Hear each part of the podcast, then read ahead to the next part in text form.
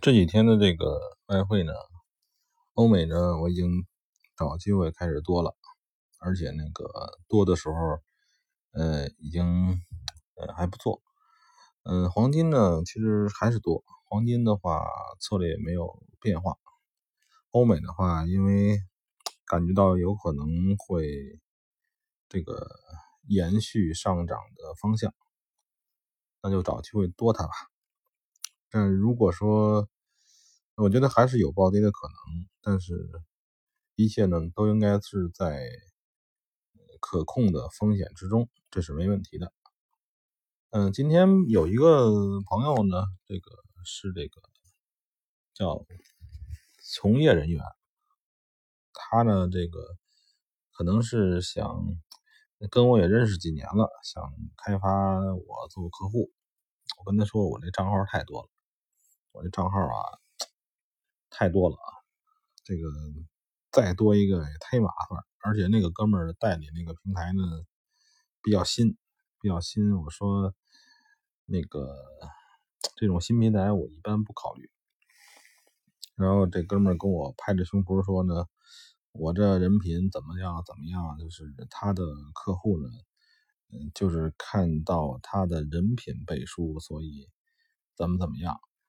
我当时想说一句呢，说这个，嗯，怎么说呢？就是，呃，之所以有的人他完全不理性，所以呢，就是也是这些这些人跟他那开户呢，就是抱着这种这种这种想法，就是因为那个因为他这个人，嗯，所以他跟他那儿开户，认为似乎就可信。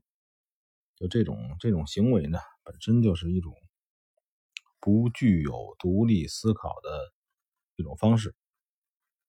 首先呢，就是这个人怎么样呢？他只是公司一个职员嘛，然后公司跑了，他也是受害者。如果说啊，所以这个东西，这种所谓的拍着胸脯打保票，没有任何意义啊。而且很搞笑。如果真是相信了这种拍着胸脯打保票的方式的，那这种交易者呢，那也是，呃，傻了吧唧。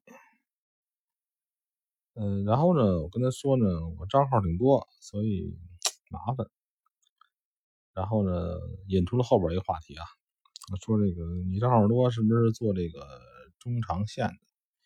其实他是所谓的中长线呢，可能他也不知道什么叫中长线。中长线的概念应该是几个月。我相信做这个高杠杆、高杠杆交易啊，尤其是这种 CFD 交易，还要交利息，所以很少有人拿很长很长。如果那样的话，他要算利息。但是那种方式呢，我认为呢。我已经不会那么做了，这个已经是过去式了。我跟他说呢，我是现在都是超短。然后他问我，你超短这么多账号，你怎么弄呢？我说这是我一诀窍，我这个千金不换，不告诉他。嗯，但是这块呢，我跟我的这些听众可以说一说，怎么玩。如果你有好多账号。呃，十几个吧，我认为就算好多了。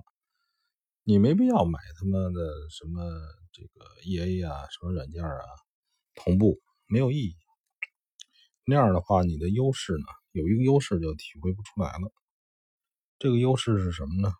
就是叫做呃，就是亏损穿仓不补的理论。就是说，假如说啊，咱们举个例子啊，你的账号每个账号，你有十个账号，每个账号有五千美金，这个十个账号你一共投资五万美金，对吧？然后呢，你假如说想做一手，你按照那个这种数学方法，你应该是每个账户去做零点一手，对吧？然后呢，不做不高吧，因为每因为每个账户五千，你做零点一手不高吧？很低了。但是这很麻烦，对吧？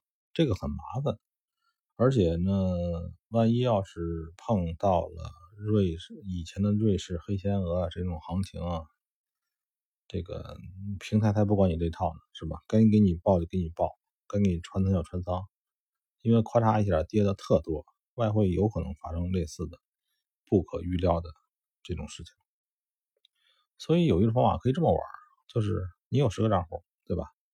你不要雨露均均沾。假如说你一共想做一手，你就在一个账户里做，这个账户是做一手。别人不懂行呢，看起来你是重仓，对吧？但是实际上你知道你是要给平均到十个账户里边去，对吧？你要这么玩，这个结果是怎么呢？就是有的账户你亏，有的账户你赚。因为这个，我们交易时候是个概率问题嘛。但是总的来说呢，你是风险可控的。你比如说，哎，这这几个月你一共赚了百分之二十，对吧？有的账户赚了百分之四十，账户亏百分之二十，这没关系。这只要这些钱都是你的钱，用这种风险可控，用这种这种形式来控制风险，也是一种方式。这种方式呢，嗯，很多人会用。它这个，呃，这种方式就是能够还能够防止黑天鹅事件，是吧？就是你多个账号，就是一会儿玩玩这个，一会儿玩玩那个账号，没什么规律。嗯，就说这么多吧。